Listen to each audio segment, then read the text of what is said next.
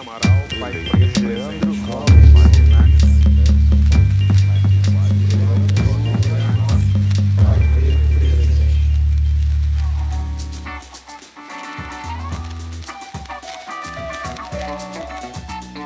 Essa é a parte 2 dessa conversa. Se você chegou aqui sem ouvir a parte 1 um deste episódio, volta lá no feed que já está te esperando. Valeu!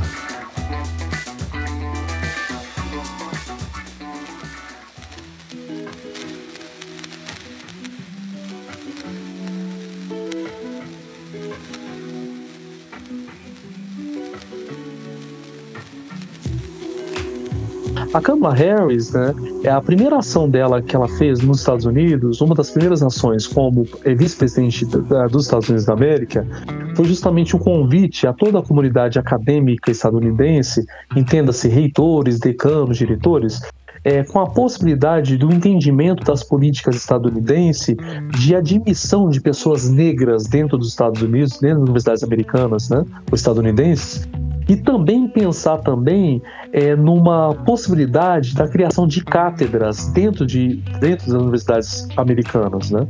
Então, essa ação, na minha opinião, de você compreender as políticas de cota nos Estados Unidos e você pensar na criação de cátedras nos Estados Unidos, já mostra uma preocupação que ela tem com as questões de raça né? e com as questões latinas também. Né? Nós sabemos que Kamala Harris, além dela ser estrangeira, ela, ela, é, ela é negra e ela é estrangeira. Então ela entende as dores nossas, né? Como talvez como negros, como estrangeiros, no caso a dor dela como mulher fora do seu próprio país. Então o que eu estou falando, viu, Vitor, que eu estava falando agora há pouco, é isso, né, professora Ana Paula? É da gente pensar nessas, no que eles fazem, né? No que esses países têm feito para combater esses racismos epistêmicos. E eu queria só realçar também a ação que o presidente Biden teve na morte agora do Floyd, é, de justamente ele sendo um homem branco, né? Ele, ele pelo menos teve uma, uma sensibilidade é, humana, entendeu? Ao passo que um, um, presidente desse país ele fez um telefonema, não foi? Fez um telefonema para a família do, do, do, nosso irmão Floyd, sensibilizou, houve todo esse movimento, tanto ele quanto o Procurador-Geral da República dos Estados Unidos e quanto a vice-presidente dos Estados Unidos. Aí a pergunta que eu queria fazer para os nossos ouvintes desse podcast é: será que existe essa política propositiva, sensitiva no Brasil? Será que hoje, por exemplo, quando os nossos negros morrem no Brasil, será que o presidente desse país ele tem a capacidade, ele é sensível, né, às demandas de, é, de ligar, por exemplo, né, né Vitor, de ligar para a família ou de criar uma política de cotas no Brasil? Vamos rever as políticas ou não? Então, acho que em suma é isso que eu queria destacar, né? Eu acho que toda essa questão que eu estou apresentando não é uma questão de, né, professora Ana Paula, não temos de ficar discutindo se eu sou do, do partido A, do partido B, do partido C, a diversidade, do outro e do que foram ao menos direitos humanos se respaldam em Paulo Freire. Eu, dito, eu digo isso é, em visitas na Finlândia, em visitas na Europa, em visitas na África e também na América.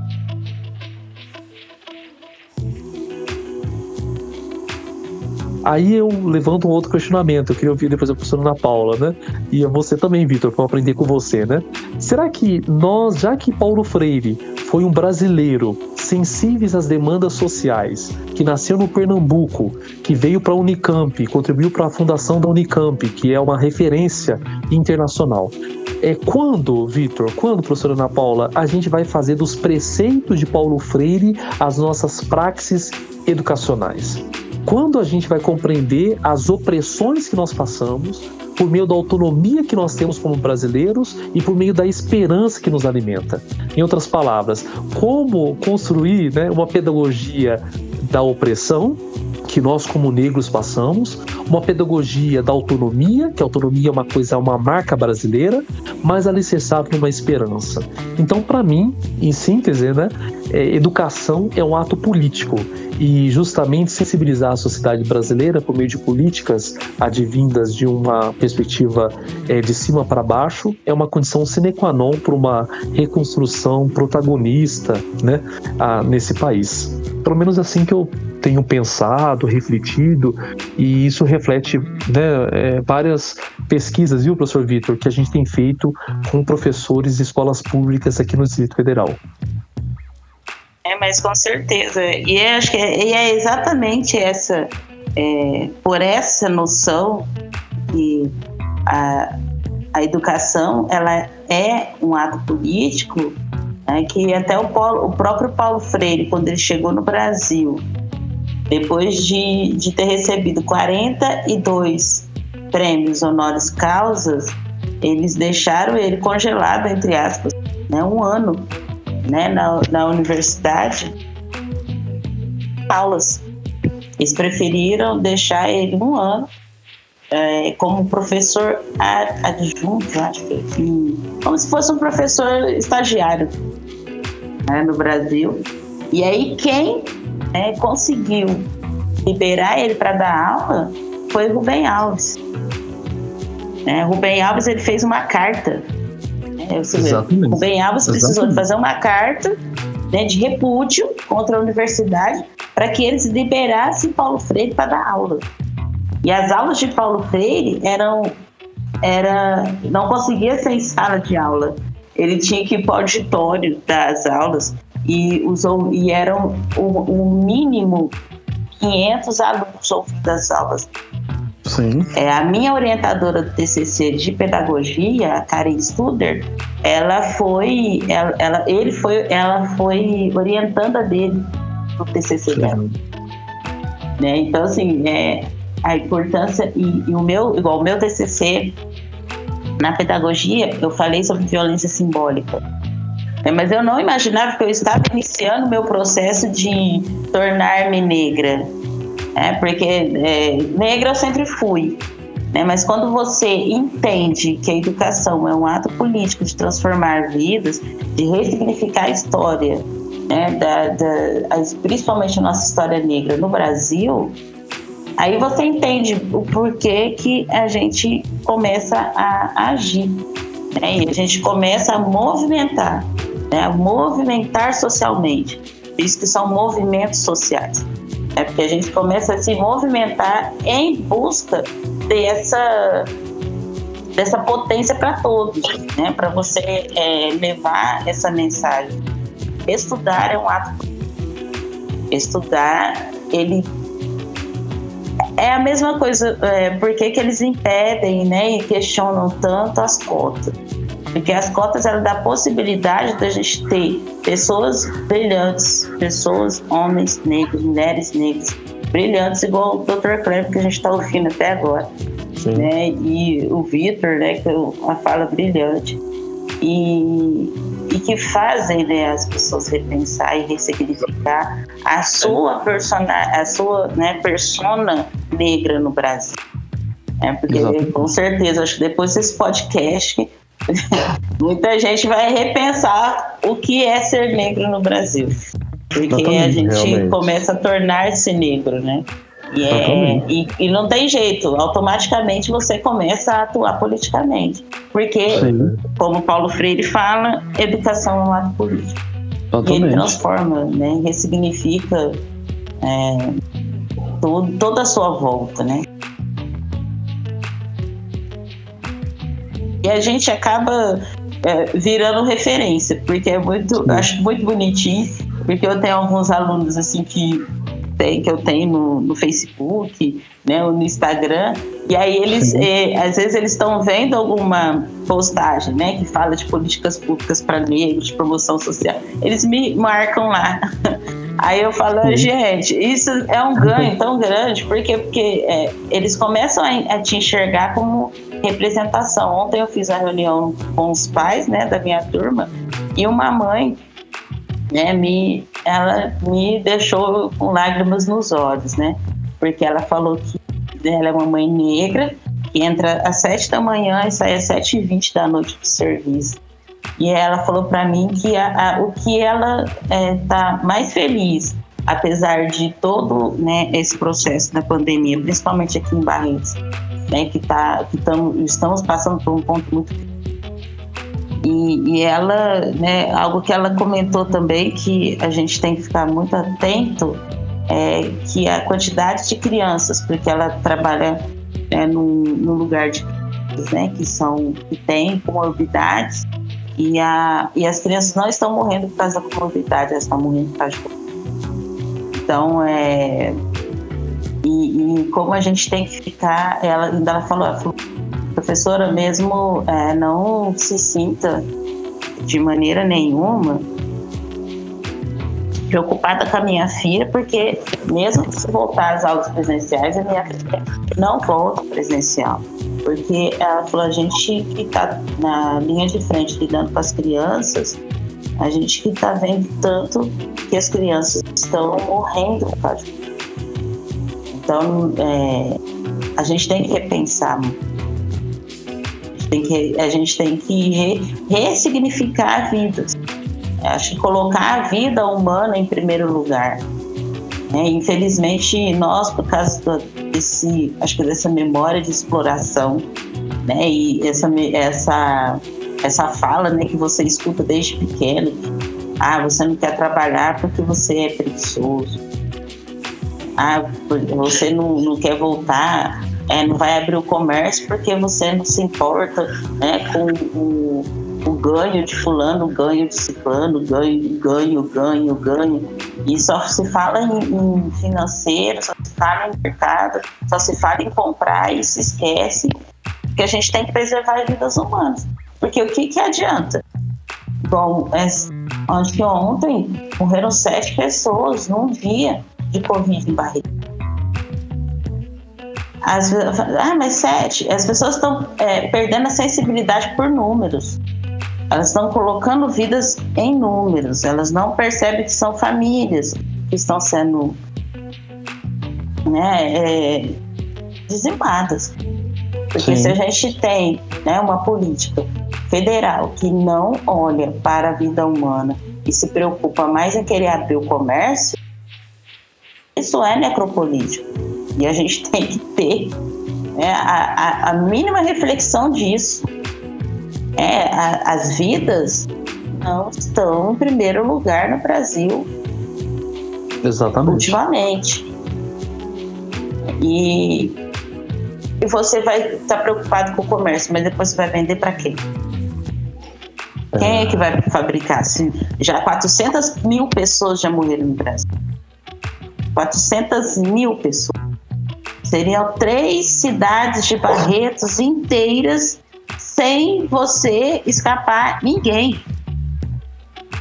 É quase isso, é quase três cidades de Barretos que foram embora, três cidades. E, professora Ana Paula, e, e também é, isso são os dados oficiais. Aí eu pergunto, né? Sim. Quantas pessoas morreram também por causa das mazelas que o Covid deixou na pessoa, entendeu? Sim.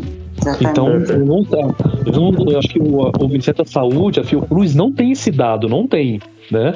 E não. o que me, mais me surpreende, viu, Vitor, viu, é, viu, professora Ana Paula, é que, infelizmente, devido a essa falta de uma política propositiva, de sensibilidade, nós brasileiros acharmos que isso é uma gripezinha, a situação no Brasil vai ficar, vai ficar pior ainda nos meses de maio, junho, é, julho, entendeu? Infelizmente, sim. Infelizmente, né? Infelizmente, né? Infelizmente. Professores, é, eu achei ótimo vocês terem entrado nesse assunto, é, até porque seria a minha próxima pergunta, justamente a da pandemia, mas antes de entrar nela, nessa pergunta específica da, do, da população preta na, na, no contexto pandêmico, eu gostaria de ressaltar algumas coisas que eu tenho percebido na nossa conversa. Ah, eu percebi muito próximo a o tanto de referência é, nacional que temos. Pensadores negros e não negros que pensam a sociedade a partir do olhar humanista e que, e que enxergam o problema racial como pilar principal para a desigualdade e para as mortes em massa que acontece é, no Brasil.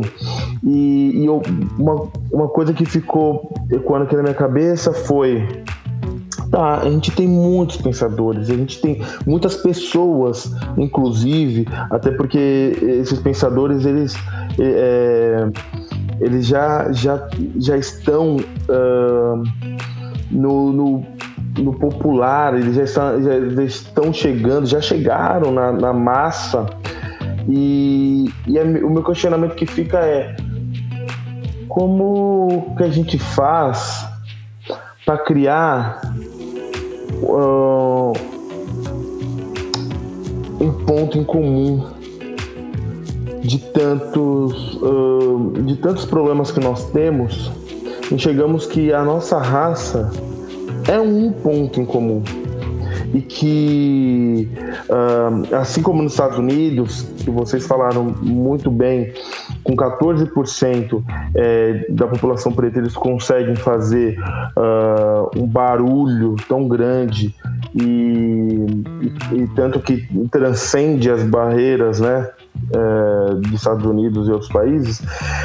E aqui no Brasil, Uh, eu não sei se por conta do tamanho do continente, eu não sei o porquê exatamente, mas essa hum, é difícil construir uma unidade para que tenha força para fazer barulho no Congresso, para é, se mover de forma monumental no Brasil. Eu enxergo ações sociais lindíssimas, necessárias. Eu, moro, eu sou aqui da, da, da, de São Paulo e aqui nas periferias tem muitas ações sociais muito necessárias, porém elas não se conversam diretamente. Cada um enxerga a necessidade ali da sua região e faz. E o que me e, e assistindo aquele filme é, é, o Judas e o Messias Negro, que inclusive o, o, o protagonista, né, o, o Daniel é, Kaluuya ganhou é, o Oscar, eu senti que no personagem ali, uma das mensagens que o personagem traz ali como Pantera Negra era justamente a junção do, do, dos diversa, das diversas dos diversos grupos que tinham muitas diferenças, mas eles encontraram um ponto em comum. É, e eu gostaria de saber se vocês têm alguma. Você, se essa leitura faz sentido para vocês e se tem algo que a gente possa fazer para começar a juntar todas essas iniciativas e, e, e para ter mais força no, no Congresso, para ter mais força nas narrativas sociais. Ô, Vitor, essa sua pergunta é uma pergunta é, excelente é, e eu queria só, talvez, primeira mão, é, já fazer um spoiler de uma coisa que nós vamos fazer em Brasília em 2022, né? É, eu falei, né, a própria professora Ana Paula fez menção de que eu estive um tempo fora do Brasil, né, é, como professor visitante, e uma coisa que eu fiquei muito surpreso nesse país onde eu estava era de ver quanto que eles estavam unidos, né, a, com a África, né. Por eu estar fazendo meu pós-doc e estar como professor visitante com africanos, né, com professores africanos, e eles estão conectados muito com a África, né, eles eram do Zimbábue e outros da África do Sul e sempre fazendo iniciativas para a África. E aí, no ano que vem, em 2022, nós vamos fazer aqui em Brasília a primeira, o primeiro encontro internacional com pensadores e pesquisadores negros, né? É, eu, com o meu grupo de pesquisa, né, que é o grupo de estudos críticos e avançados em linguagem, estamos idealizando, viu, Victor, juntamente com o apoio do Senado Federal, do, do da, tanto da Câmara do Senado, tanto dos deputados federais também, e com o apoio agora da Procuradoria-Geral da República, para a gente fazer um encontro em que nós, negros, pudéssemos conhecer os pensadores negros. Mas quando eu falo de pensadores negros, viu, Victor, eu estou querendo destacar para você que, para mim, um pensador não é aquele que detém um saber acadêmico, sabe? O pensador, para mim, é aquele que sabe agir e reagir na sociedade racista que estamos inseridos. Então, nesse evento, nós estamos idealizando, estamos no momento de idealização é, do evento. Acredito que no próximo semestre a gente já começa uma divulgação é, provavelmente vai ser feito no Centro de Convenções de Brasília ou no Mané Garrincha, né, que é o estádio aqui de Brasília. E a nossa ideia é convidar professores negros, é convidar Emicida, é convidar Maju Coutinho, nós vamos convidar Lázaro Ramos, Thaís Araújo, Benedita da Elisa Lucas aí de Barretos, né? Que é uma pessoa que eu tenho um carinho, um amor muito grande por Elisa, por toda a sua luta em São Paulo por meio de uma promoção e uma igualdade racial. Chamar, por exemplo, a própria irmã do Barack Obama, a minha amiga Sotero Maia, que é professora em, no, no Havaí, é, tentar fazer contato com a embaixada norte-americana, nós somos em vias né, de fechar uma parceria para trazer a Kamala Harris ou Barack Obama para fazer menção o que é ser negro é, no mundo atualmente. Então, o nosso evento intitula-se chama Negros em Telas, chama, né? Negros em Telas. E a nossa ideia é tentar mostrar as várias telas que foram pintadas para negros, né? É, Sueli Carneiro, né? É, pensar nisso, né, né professora Ana Paula? É, nós estamos com o objetivo fazer, fazer, fazer a sociedade parar pelo menos um dia, entendeu? Parar pelo menos um dia para entender de que ah, os negros, nós negros, estamos nas universidades, nós estamos nas artes, nós estamos no cinema, mas é, tentar mostrar isso de uma forma um pouco mais é, re, contundente, entendeu?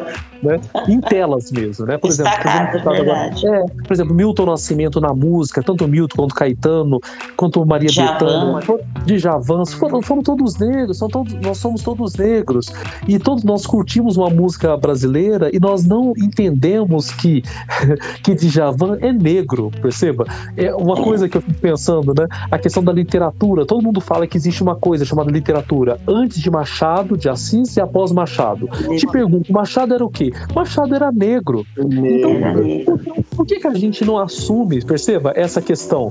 Né? Até né, eu fui aluno de Paulo Freire né, em 96, na época eu estava no ensino médio, e eu lembro uma aula de Paulo Freire, ele, embora é, ele é, fenotipicamente ele não tinha uma, uma identidade negra, né?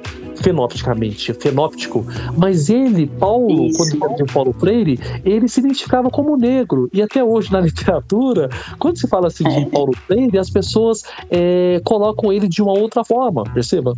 Então eu acho, Vitor, eu queria só fazer esse spoiler, né, de algo que a gente tem pensado, mas é pensar nesses negros nas diferentes, é, nas diferentes é, esferas sociais, né, é, desde a educação, desde as artes, né, e eu acho que fazer um evento dessa magnitude, a gente está em vias, assim, né? De agora a gente está tendo um apoio para. Nós estamos agora no momento de materializar os ofícios, né? Para a gente, as pessoas virem para o Brasil, né? E a ideia é essa, né? Eu acho que é isso. E um evento, né, Vitor, que a gente converse com essas pessoas, sabe? Eu acho que não é, é, eu não quero fazer uma coisa, a gente não vai fazer como grupo de pesquisa, um evento com dados de pesquisa, você tá entendendo? Nada disso.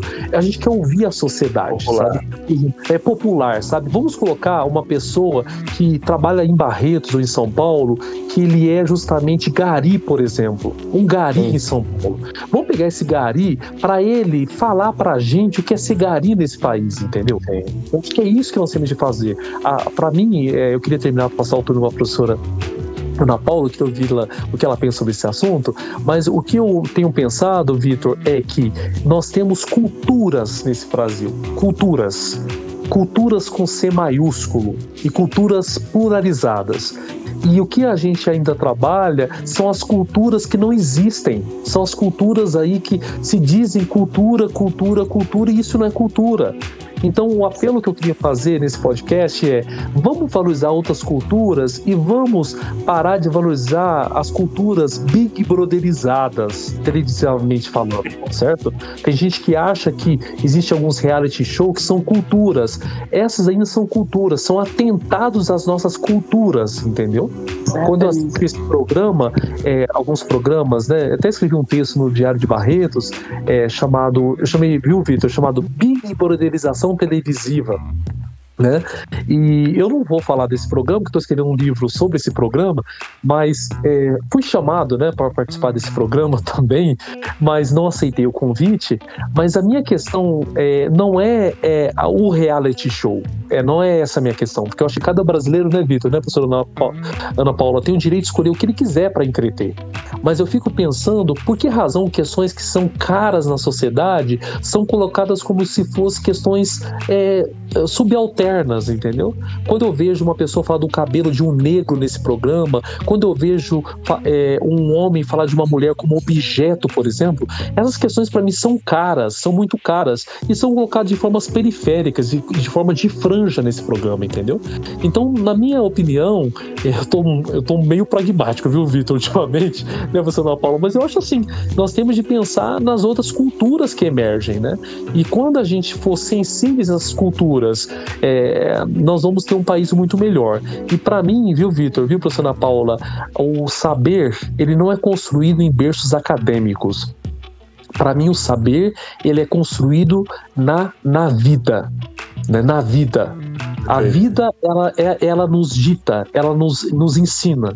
E o que nós temos de fazer hoje é valorizar os saberes da vida e não os saberes mais da academia. Essa academia racista, homofóbica, é, é, é, contra as mulheres, né? totalmente machista. O que nós temos de pensar é em resgatar as culturas da vida. E vida, para mim, é vida dos negros, é vida das mulheres, é vida, é vida dos indígenas, é vida das pessoas que estão nas ruas. Isso para mim é vida. E você agir com essas pessoas na sociedade é, é, é importante, né? Pra gente lidar com essas questões, né? Sem dúvida. E o senhor deu o tipo de spoiler que a gente gosta de receber, viu? Esse foi o melhor spoiler da minha vida, gente. Eu já estou me vendo, por favor, nesse evento. Conte com a gente, professor. Viu, Vitor? Pode gente, aguardar convite, viu, Vitor? Quando você funciona a Paula, aguarde, vocês vão receber convites oficiais. Aguardem, aguardem. Obrigado, e olha, que eu, e olha que quando ele fala você vai, você vai. Porque ele, eu, numa conversa com ele, ele falou assim, ah, eu vou... Não, eu tô, eu, eu tô lançando dois livros, aí eu vou te mandar. Aí eu falei assim, tá, né? Pensei comigo, né? Fiquei quieta, né? Dois dias depois, os livros estavam na minha casa. então, quando ele fala, eu vou, eu vou, é uma Conte pessoa de, de, palavra realmente. Né? Conte com a gente. Do começo é, assim, é, é, incrível, é incrível, é incrível de ouvir, Kleber. Acho que é por isso que eles impedem tanto a gente é, é, chegar né, na, no ensino superior, né? Por isso essa briga tão grande de não deixar que a gente estude porque é realmente educação é um ato político. E ele sabe que quando a gente tem conhecimento, a gente tem o saber ali disponibilizado e refletido, é, é, ninguém se é, é outra é outra fala, é outro, outra dimensão né, de pensamento, é outra dimensão de prática né, de professor. Você imagina você ter um professor desse na sua sala de aula? Vitor. Realmente.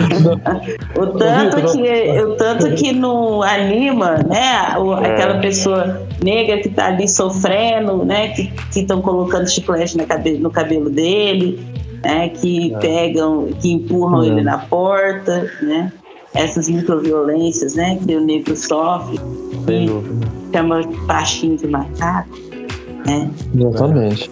Mas nós precisamos. Imagina um professor desse falando para você isso tudo. Ah. Mas eu vou inverter, vou inverter a situação, a colocação da professora é. Paula. Eu acho que nós precisamos mais de Vítors, mais Ana Paulas nesses lugares acadêmicos, deu para entender? Pessoas também, que são sensíveis, por exemplo, hoje nós estamos num feriado, né, Vitor?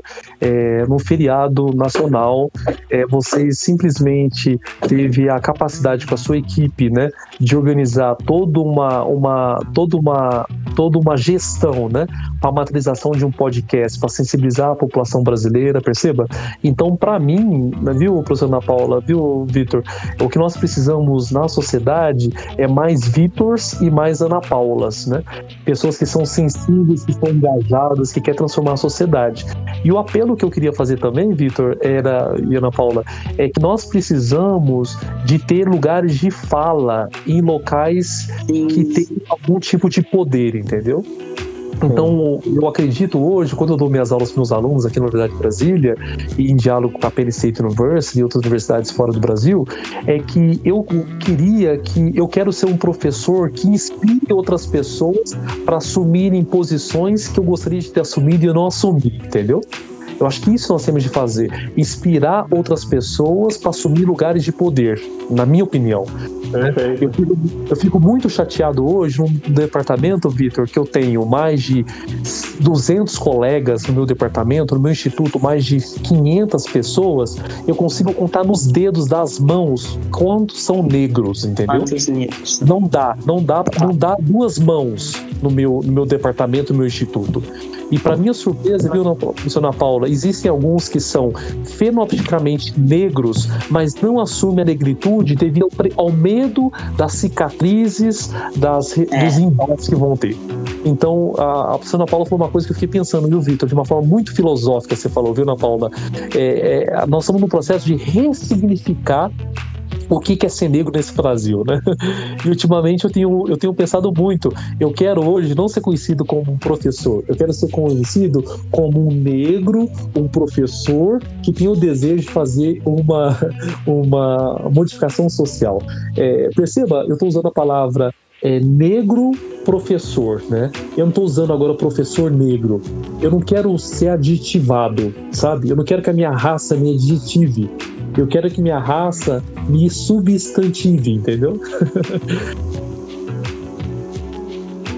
Para mim, a coisa mais importante hoje é, é, é, ser negro e que a sociedade me veja como negro. Mas um negro que tem o desejo de, de, de lutar por utopias possíveis. A educação, para mim, é uma utopia possível. E que nós possamos ter ações impossíveis para materializar uma utopia que é possível. e, e continuemos sendo ferramentas, né? Eu acho que a gente se colocar à disposição disso é fundamental. É, é fundamental. É, ouvir isso, né? Eu falo que a gente. Por isso que é tão importante quando a gente fala que nós somos mulheres negras. Porque esse, esse lugar né, de ser mulher não foi condicionado à mulher negra. Então, quando a gente fala eu sou mulher negra, e agora a mulher negra com a negra com letra maiúscula, professora, depois dessa fala do, do Kleber, é, o, o significado aumenta muito mais. Ser homem negro, Perfeito. Porque para gente, pra, a gente evidenciar a nossa humanidade. E eu acho Perfeito. que por isso que a gente tem um olhar tão humanista. É por isso que a gente tem práticas tão humanistas. É porque tentaram roubar algo que a gente segurou com todas as forças né, para manter e para levar essa ideia para todas as pessoas que se identificam como pessoas pretas no Brasil, né? mas que entendo que tornar-se negro, ser negro, é outra história.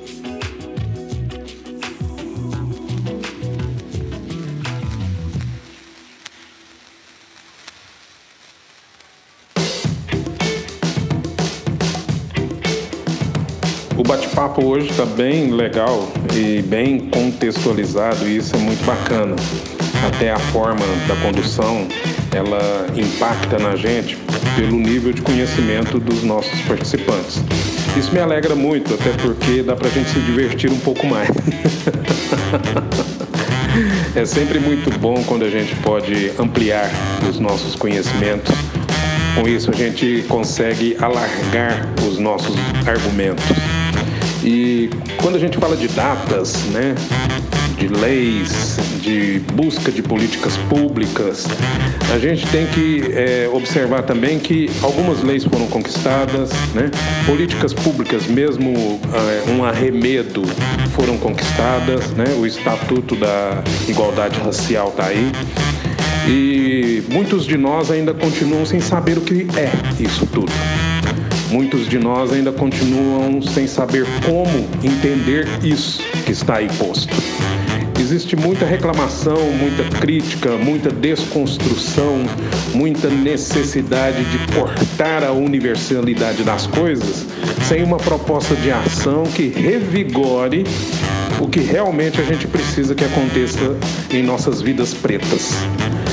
Precisamos melhorar um pouco mais né, essas questões de angústias, de mágoas, de não entender o ambiente em que estamos. Não que a gente precise aceitar as coisas, não, porque açoitados nós somos todos os dias e toda hora. Enquanto pessoas, enquanto pessoas pretas, enquanto mulheres, enquanto mulheres pretas, enquanto homens, enquanto homens pretos. Nós estamos na lida, no baticum, vamos dizer assim. e é muito legal a gente poder tentar fazer com que as coisas se movam de uma maneira diferente. Falar de Palmares não é falar de Palmares agora, é falar de Palmares desde 1600 e falar de Palmares desde 1985, quando a fundação foi criada. Desde então nós não vimos nada. Agora que nós tomamos conhecimento porque alguém chegou e bagunçou o coreto. Né? E a hora que bagunça o coreto que eu tava vendo, eu quero saber que música que tocava lá, mas eu nunca fui lá ouvir nenhuma música. Então a gente precisa tentar entender que o 13 de maio teria que ser sim um, um dia de comemoração. Não por quem nos deixou livres legalmente, mas porque nós somos livres de alma e dançamos essa liberdade. Então nós deveríamos sim comemorar a nossa liberdade que foi conquistada por nós, pela nossa presença, né? pelo estar preto. Nós precisaríamos ter sido mais abrangentes nessa comemoração. E nós nos fomos conservadores, né? Os nossos ancestrais são muito inteligentes, eles conseguiram construir uma identidade preta que nós, as gerações que vieram depois, não conseguiu consolidar isso. Né? Nós vivemos do passado e os nossos ancestrais viviam do presente. Por isso que eles permanecem e nós ainda estamos tentando construir um legado. É por isso que nós estamos sempre discutindo a questão da identidade preta. É por isso que o colorismo é mais forte do que o preto com tinta na pele. Então a gente precisa observar essas coisas. E, e, o ponto fulcral da questão preta é o fato da maioria de nós não termos o mínimo de interesse em conhecer a nossa história. É, se eu falar em Lino Guedes, um dos maiores poetas afro-paulistas desse século, ninguém sabe quem é. Se eu falar no historiador e memorialista Raul Jovino do Amaral, né, não é meu parente, porque meu bisavô, quando foi fazer os registros dos seus filhos, tirou o do do Amaral, mas me honraria muito se fôssemos, né? É, a gente não sabe quem é. E o Raul Jovino do Amaral foi um dos idealizadores e um dos dirigentes da Frente Negra nos anos 1950. A Frente Negra foi o primeiro partido político negro oficializado no Brasil que elegeu deputado. Né, e caiu por causa das ações do governo de Getúlio Vargas. Então a gente é, não sabe de nada. Né? A gente repete as histórias que nos são contadas a partir de outras pessoas que não são do nosso ambiente, que querem participar da comunidade negra, mas não são da comunidade negra. E a gente acaba abraçando essas histórias e perdendo a oportunidade de conquistarmos a nossa identidade negra. É por isso que a gente precisa, antes de buscar no outro, tentar entre nós nos fortalecermos enquanto pessoas que querem realmente ser as pessoas que querem escrever as suas próprias histórias, mas histórias de verdade, histórias com, com pegada forte, histórias que viram livros, histórias que vão para a mesa dos professores. As escolas são organismos independentes, os professores seguem é, a, a, o, o, que é colocado na, nos planos de aula Né? Então precisaria haver uma, um, um, jeito, né? Um, um, mecanismo novo que desse uma certa liberdade para os professores atuarem em sala de aula. Quem manda na escola é o diretor, e o diretor já chega com a proposta pronta e os professores que quiserem ficar que se adequem. E isso vale para todas as esferas, né? tanto na privada como na pública. E é um entendimento claro, eu acho que é assim que as coisas funcionam, mas poderia ser melhor. É, eu, eu acredito que nós precisamos começar a pensar de uma maneira diferente para que as coisas aconteçam diferente. Vamos conversando.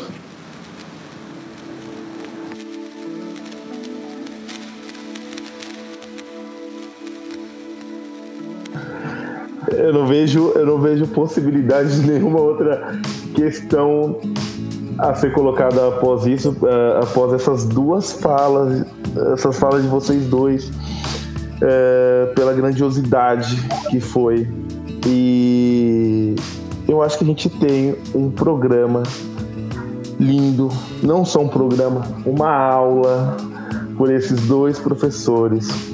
Eu acho que a gente tem muito, sem dúvida, vão aparecer outras propostas para que a gente converse mais, para que a gente destrinche outros, outros, outras barreiras, porque essa foi só a nossa primeira conversa, pasmem.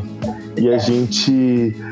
Primeira é... vez que nos encontramos com o professor tanto. Kleber, né? Sim. E é muita afinidade, né? Muita afinidade. Perfeito. Perfeitamente, foi isso, Sim. foi isso. Porque é, eu achei tudo, foi muito além do que eu, do que eu pude imaginar essa nossa conversa. Foi gigante, foi gigante. Hoje, agora eu só tenho que agradecer muito os dois por terem aceitado essa conversa tão enriquecedora e que é uma das ações que eu acho que está alinhada com, com tudo que a gente falou aqui, de descolonizar, de aprender sobre o que foi o passado, de compartilhar nossas experiências, de, de ter voz e de dar voz. E esse programa foi tudo isso.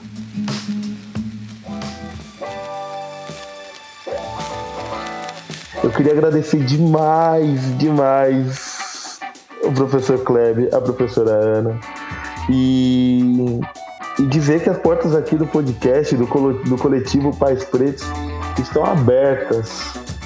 Sempre que quiserem falar, sempre que pre precisarem, que necessitarem, qualquer, qualquer necessidade de vocês, por favor, nos acionem, porque eu acho que a nossa voz só tende a a ir mais longe em grupo, em comunidade. E, e é isso, fazendo essas pequenas portinhas de, de, de canais, como aqui o podcast, essa pequena voz, aqui, esse pequeno microfone aqui, para narrativas como a que vocês colocaram aqui hoje. Obrigado, professor. Olha, Vitor, eu tô super emocionado, viu? de ver uma, uma iniciativa é, que você tem gerenciado de uma forma muito contundente, propositiva. É, queria, assim, meu nome, em nome de todo o meu grupo de pesquisa aqui da Universidade de Brasília, e também na Penn State University, também na Universidade de Whitland, na África do Sul, agradecer muito essa, essa oportunidade né, de estar nessa, nesse momento e eu queria, viu, Vitor, é, é, finalizar, talvez, fazer um agradecimento especial a você, em nome de toda a equipe sua, é, toda a equipe que me tratou com uma, com uma delicadeza, com uma, uma meiguice, com uma gentileza, de uma forma que eu fiquei muito feliz, tá? Eu queria externar minha gratidão é, por isso, né? A palavra gratidão, ela denota, né? Eu gosto muito da palavra gratidão no português, né? Porque gratidão, ela tem três acepções, né? De você dar graça, de você reverenciar outra pessoa, né? Então eu acho muito isso. A palavra gratidão, ela tem uma palavra, uma gênese africana, né? de você dar graça, de você reverenciar outra pessoa. E tá hoje com a Ana Paula, uma profissional é, ativista, né? Eu caracterizaria a Ana Paula como sendo uma professora ativista no contexto barretense e que tem pensado em desmantelar justamente as muralhas, né? Desses preconceitos da própria sociedade. Eu acho que é. Eu queria agradecer muitíssimo essa oportunidade. E eu queria, em síntese, agora fazer um comentário final, Vitor, a partir do que você falou, que eu fiquei aqui filosofando, pensando, né? É, eu não conheço o Vitor por enquanto fisicamente, né, Vitor? Só por meio de mensagens. Não conheço a Ana Paula fisicamente, só conheço por mensagens e por e-mails, né, Ana Paula? A gente se conhece. É verdade. Mas as nossas afinidades, elas são afinidades que elas transcendem o humano, entendeu? Ela transcende o humano, né? O que nos une são, são, são coisas ultra. são além do humano, são questões ideais, entendeu? Então eu queria terminar a minha fala, essa, essa esse podcast né? Agradecer essa oportunidade, mas de mostrar, viu, Vitor, que você, por meio desse canal, nessa ação sua totalmente propositiva, você tem uma ação de justamente criar afinidades além do humano. É. a gente cria, na nossa vida, né, professor Paula, a gente cria afinidades com pessoas que a gente conhece no fisicamente. Como pode, nós, o Vitor está em São Paulo, eu estou em Brasília, e a, a professora Paula está em Barretos geograficamente falando, nós somos muito distantes um do outro, né? Nós estamos a mais de é, Ana Paula para Vitor, mais de 400 quilômetros, né? É, o Vitor, para mim, vai dar mais ou menos em torno de 1.800 quilômetros, ou até mais, né? Dependendo. E nós estamos conectados, nós estamos interagindo. E nessa oportunidade, nós vamos ter pessoas nesses canais de diferentes partes do Brasil ouvindo. Então, o que nós estamos fazendo hoje, Vitor nos deu uma aula, viu, Vitor, no dia 1 de maio, que é Dia do Trabalhador, Sim. Dia do Trabalhador Negro. É. Dia do Trabalhador Negro. É. Porque quem construiu esse Brasil não foram, não foram pessoas do norte global. Quem construiu essa identidade brasileira, quem construiu esse país foram os negros, né? Então, eu acho que hoje é um dia emblemático para nós celebrarmos não a abolição dos preconceitos, mas nós celebrarmos uma nova forma de fazer, uma nova forma de disseminar aquilo que a gente está construindo de forma humilde, contundente e sensível às demandas sociais. Então, eh, gratidão, viu, Vitor? Gratidão, viu, uh, professora Ana Paula? Gratidão você, ouvinte, a esse podcast. E me coloca à inteira disposição da Unidade Brasília para a gente dialogar, conversar, pensar iniciativas. Eu acho que é, é junto dos bons que a gente fica melhor. Isso dizia Guimarães Rosa, e é perto dos bons que a gente fica melhor, né, Vitor? Né, Ana Paula? É verdade. Verdade. É, tá o Vitor é incrível, o Diego também, Lucas Maciel.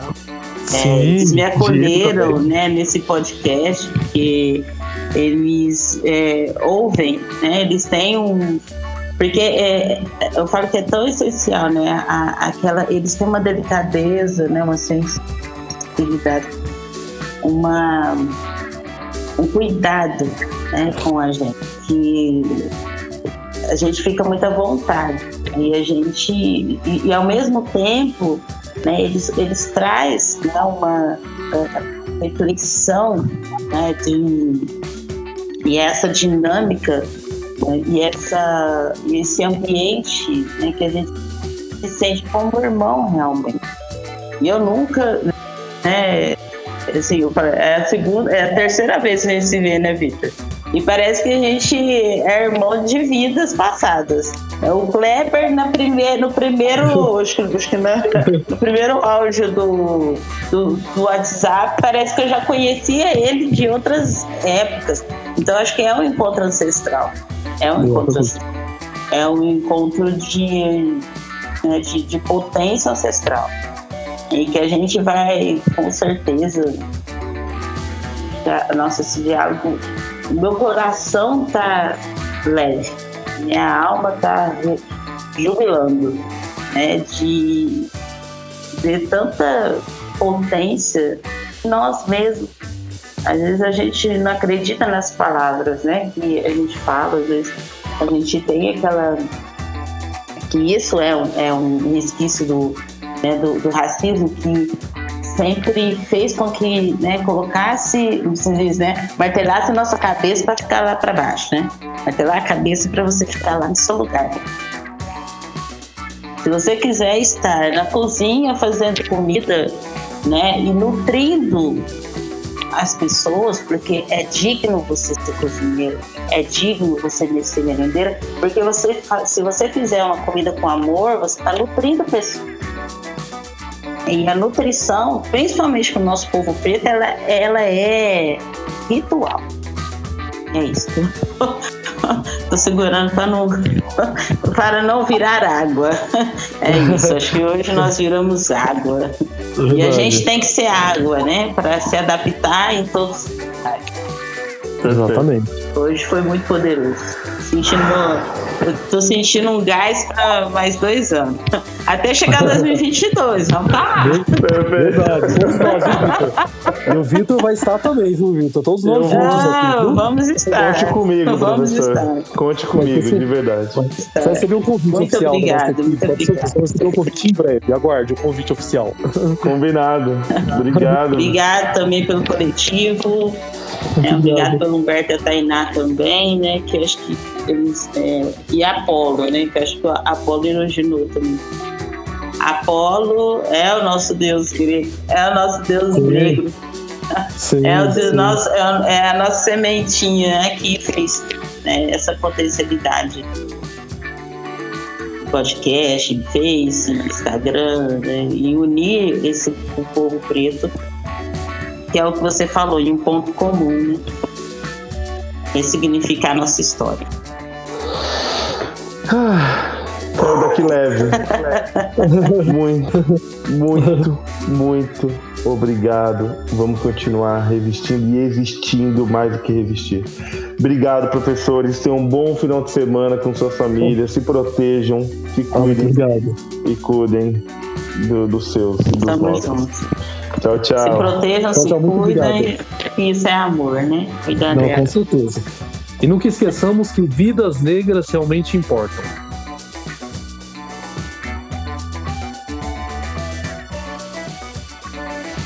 É isso aí, galera. Tive que parar um pouco aqui para tomar um pouco de água, me recompor, porque essa conversa foi extremamente emocionante para mim, foi muito grandiosa.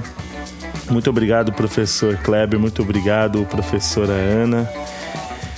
E é isso aí.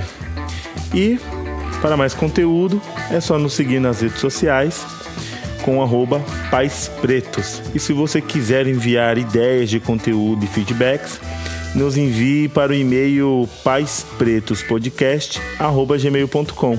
Muito obrigado e até a próxima.